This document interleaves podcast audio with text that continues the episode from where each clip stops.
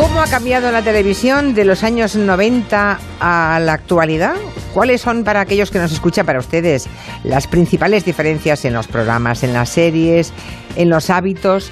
Eh, si quiere compartir tus recuerdos o sus recuerdos, lo que echan de menos o no de aquella tele de los 90 que nos acompañó, pueden hacerlo a través del WhatsApp 638 442 081 y ahí nos pueden dejar una nota de voz y en unos minutos eh, lo escuchamos. O a través de Twitter también puede eh, manifestarse. Porque hoy Borja Terán propone analizar cómo ha cambiado nuestra relación con la tele, nada menos que en los últimos 30 años.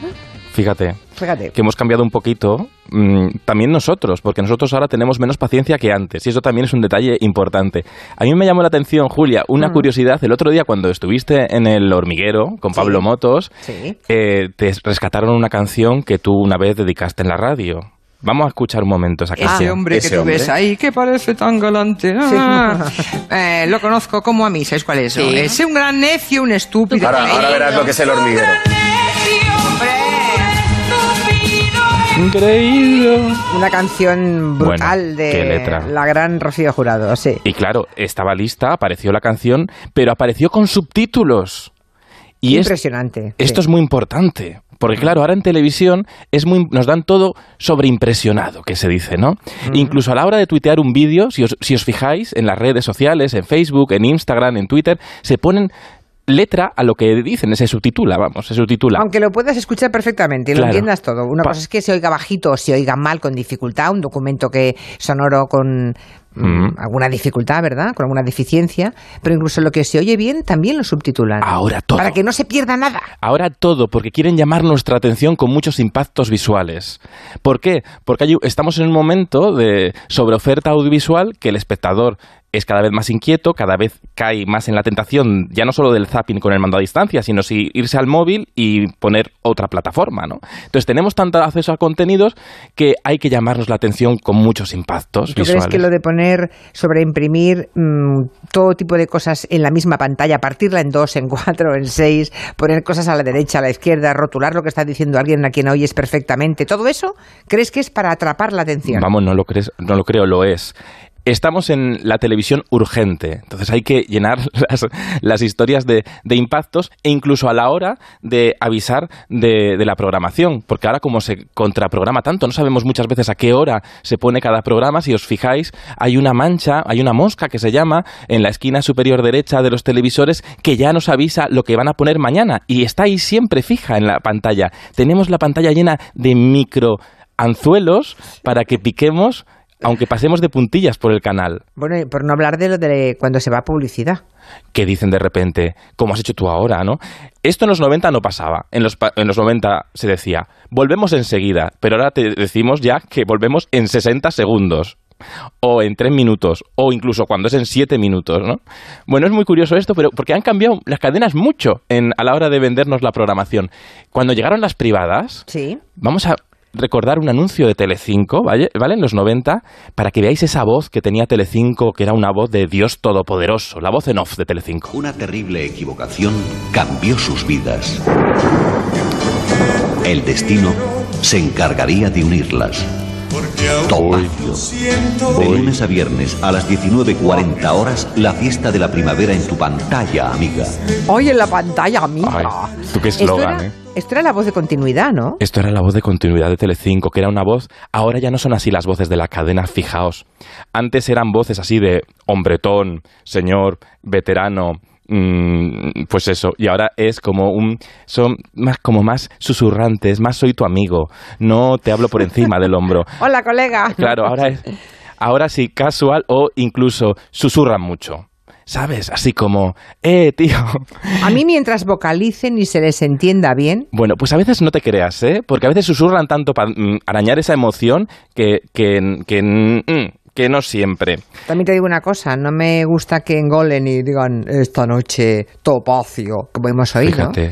Pero tampoco que me chillen y... Porque ahora... ahora- tampoco me gusta. Tampoco, por eso susurran, Julia, por eso susurran. Porque no saben hablar mejor, quieres decir. Bueno, vale. Bueno, es que, oye, es complicado a veces. Eh, A veces confundimos eh, la entonación aclimatada, no sé cómo decir, con el susurro. Mucho pasa en nuestra afición y en nuestras cosas. ¿Tú te acuerdas? Te he traído un fragmento tuyo, Julia, mm. porque uno de los grandes cambios de nuestra televisión en estos 30 años es que decía alguien por Twitter que los programas empezaban a las 10. No, no, es que en los 90 los programas empezaban a las 9 de la noche. Así anunciabas tú la emisión de la ronda. Uy. En la ronda, eso de las 9 y algunos minutos. Buenas noches. A las 9 y unos minutos. Cuando acababa el telediario, sí. Que además se pegaba al tiempo porque el tiempo siempre era la emisión más, más vista, entonces había que esta cosa de arrastrar espectadores del tiempo al programa siguiente, y entonces los prime times, los horarios de máxima audiencia, llegaban a tener en ocasiones hasta, hasta tres productos diferentes, un programa de entretenimiento, un programa divulgativo y un late night. O sea, había de repente una noche, por ejemplo, podía haber un programa un de entrevistas, después un programa como hablemos de sexo, que era más divulgativo, y después Documentos TV, que era un programa de reportajes. Ahora el prime time se llena siempre con el mismo programa. Otro, otro punto diferente es el tema de la orquesta, creo. Ay, bueno, es que en, los 90 todos los programas tenían orquesta. Tú te levantabas por la mañana, veías a María Teresa Campos y tenía una orquesta. y luego te ibas por la noche por la, a, la cama que estaba Rafaela Carrá y también tenía su orquesta y la orquesta Rafaela Carrá. Todo el mundo la conocía porque era la orquesta Alcatraz. Y damos la bienvenida a nuestra maravillosa orquesta Alcatraz. Buenas noches, chicos. Vamos. Y se retrasaban un poco y Rafaela dijo, vamos, venga, que se nos va el ritmo. Ya había ritmo entonces. Ahora ya no hay orquesta. Es que, claro, las orquestas son, bueno, caras, pobres. No es que sean caros, pero son varias personas, son muchas personas. Y ya mm, las teles no están dispuestas a pagar lo que supone una música orquestal en directo. Hay excepciones. Por ejemplo, Buenafuente, en Leitmotiv, tiene una banda que suena fenomenal. O La Voz, por ejemplo, es el único talent show que se hace con música en directo. Lo que pasa es que tiene orquesta, pero es curioso, no se, no se le enseña, no conocemos a los músicos como antes en la televisión. Los músicos terminaban siendo como un... Eso lo hace Buena Fuente muy bien, ¿eh? Los músicos eran como un personaje más del programa. Empatizabas con ellos, daban juego, creaban tramas, pero lo que sí que fueron unos grandes personajes que todavía no hemos podido olvidar eran los ballets y mm, mm, la mamachicho, claro.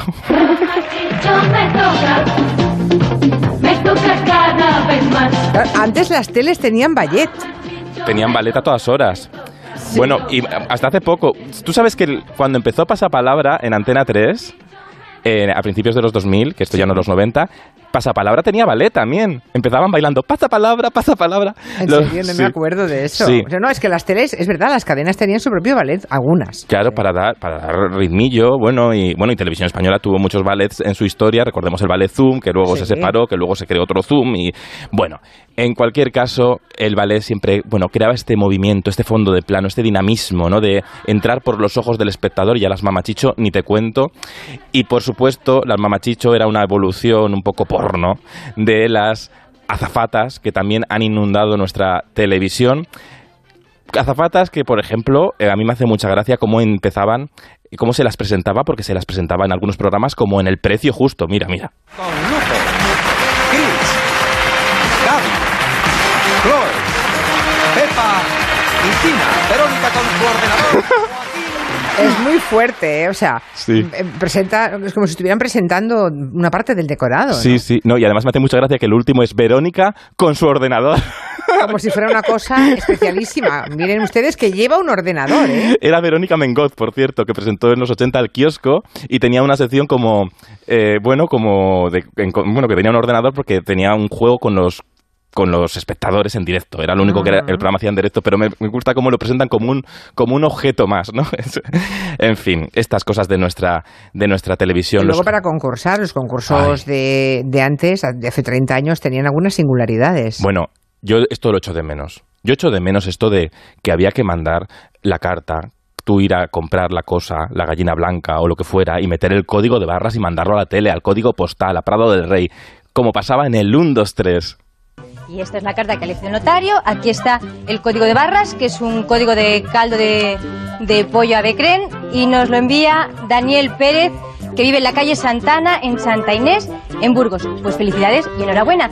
¿Has visto que decían la calle entera? Casi decían el piso y la, y la dirección. Lo decían todo, nombre, apellido. Bueno, ahora, imagínate que ahora dieran nombre, apellido y una dirección. Bueno. Caería sobre ti miles Pues, de trolls, te esperarían en la calle. Ahora, sin querer, como le pasó a Paula Vázquez, ¿no? Que de repente un día subes la dirección sin darte cuenta a las redes sociales. Que, lo, que por cierto, que Paula Vázquez empezó como azafata en el 1, 2, 3 y aquí estamos escuchando también a las azafatas. Las azafatas se, de- dedicaban, se dedicaban a esto. Otra de las grandes cosas que han desaparecido y que tenemos que dedicar en unas semanas aquí en Julián La Onda, una sección especial. Vamos a elegir entre todos la sintonía más mítica de la historia de la televisión. Pero, claro, las sintonías eran larguísimas en los 90. Y muy pegadizas, eran muy buenas. Y ¿eh? tenían unas Se gastaban pasta en las Bueno, sintonías. pasta y tenían unas letras que no las paramos a analizar. Vamos a recordar una de las más mm, pegadizas, la de ¿qué apostamos? Si consigues sostener en un palillo la casa donde vive tu mujer. ¡Cuidado con dices que en tu coche cabe el jefe, La familia y todo un pueblo de Teruel. ¿Qué apostamos? ¿Qué Apostamos. Oye, ¿te puedes creer que nunca me había fijado que dice si consigues sostener un palillo la casa donde vive tu mujer? No, Y- no, nunca me había fijado. Y la casa donde vive tu mujer la pintaban de rosa, ¿sabes? Marcando bien la diferencia de sexo. El machote sosteniendo la casa de la, de la mujer. Ya, Pero ya. luego la letra es también inquietante porque es un homenaje a las casas de apuestas. Mira, la vida es un juego y hay que apostar. La vida es una apuesta y nada más. Bueno, prefería este tipo de, mm, Sí, ¿no? de juego que los de ahora, Sí, también por- te lo digo. ¿eh? Porque era al final era un programa de, que Ah. retrataba muy bien lo que digo yo siempre, de la, la ingenuidad del país. Que ha salido el ministro Garzón a decir que se va a regular la publicidad, sobre todo la agresiva, pero bueno, es tema del día Sí. de hoy.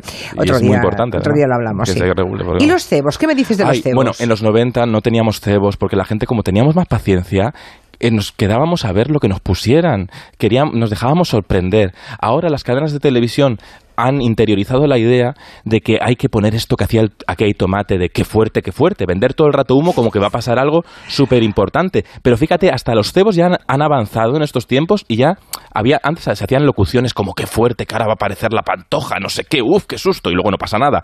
Pero ahora ya ni hay locución. Ahora prácticamente hacen trailers de películas con acción. Con acción y el último ejemplo es el éxito de la Isla de las Tentaciones, esto de Estefanía. Bueno, pues el Estefanía, así están cebando ahora Sálvame con el culebrón este que yo no me entero, pero mete mucha acción. Mira, escuchad. ¿Habéis vuelto tú y Christopher?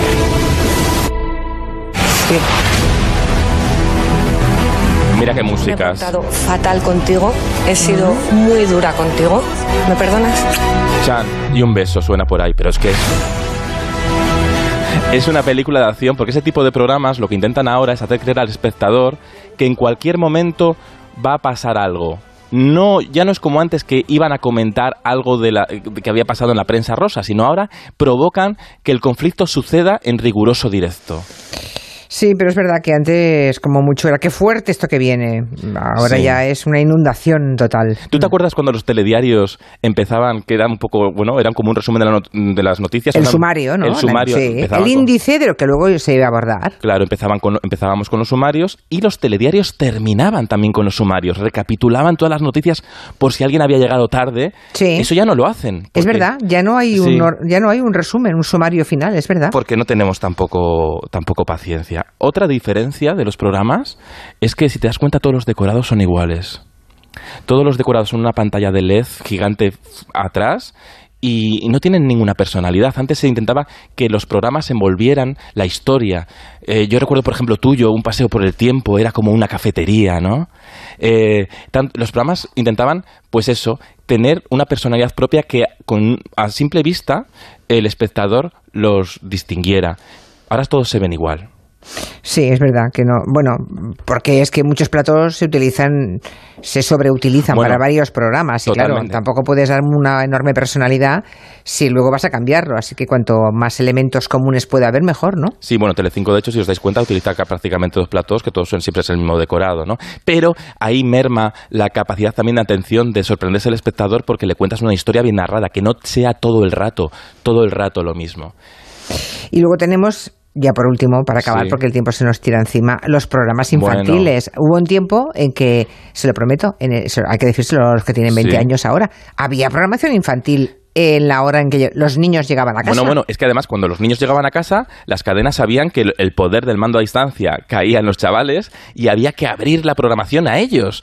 Y, por ejemplo, hay un programa mítico, el circo de televisión de Miliki Rita Irasema, que triunfó en los 90, televisión española, que jugaba mucho con esa ingenuidad de los niños y que incluso invitaba a una cosa que no sé si ahora se hace mucho en televisión, a dar abrazos. un abrazo, dame un abrazo.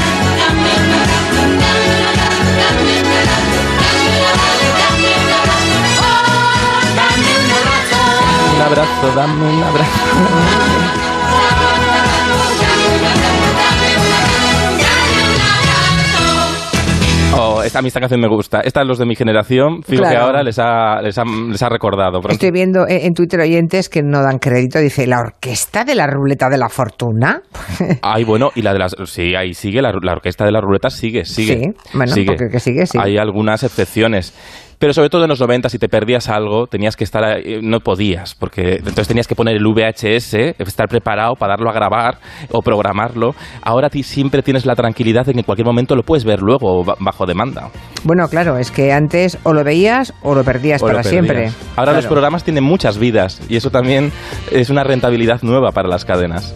Yo me acuerdo programar el, el vídeo, que, que, no, que no pasara nada, si se iba la luz te, te quedabas sin vídeo. Claro, ahora hay mil opciones para recuperar los programas. Con lo cual, si alguien se equivoca, se equivoca para el resto de la historia. ¿Sabes qué me dijeron el otro día? Se equivoca millones de veces. ¿Sabes qué me dijeron el otro día, Julia? No. El realizador del hormiguero. Sí que qué lista eres que llevaste el mejor color de traje que, que conjuga mejor con el decorado del hormiguero. Ah, el rojo. A, mí es que me gusta el color rojo, pero... Pero está muy bien eso, ¿eh? Porque también hay que cuidar eh, el, vestuario que se hacía muy bien en los 90 y ahora se ha perdido. Fíjate lo que te digo. ¿Qué me dices? Sí. es que todo ha cambiado tanto. Antes, antes las grandes marcas se mm, bueno se peleaban para que la gente que salía por la tele luciera sus modelos. Hoy hay tal cola que ni siquiera lo prestan, es que ni, ni lo prestan, ni, ni, bajo ningún concepto, o sea que todo ha cambiado enormemente. Bueno, pero hay, que, hay que marcar la diferencia. 30 años después, las diferencias de la tele. Pues no hemos tenido más tiempo de escuchar a los oyentes, pero te tomo el reto ese de buscar entre todos dentro de algunas semanas cuando tú plantees la mejor sintonía de la historia. Bueno, lo vamos a hacer y lo vamos a hacer muy guay, participando entre todos. Ah, vale, claro, claro. Muy bien, Borja, hasta la semana que viene. Adiós, un abrazo. Adiós. Noticias, son las 6, 5 en Canarias.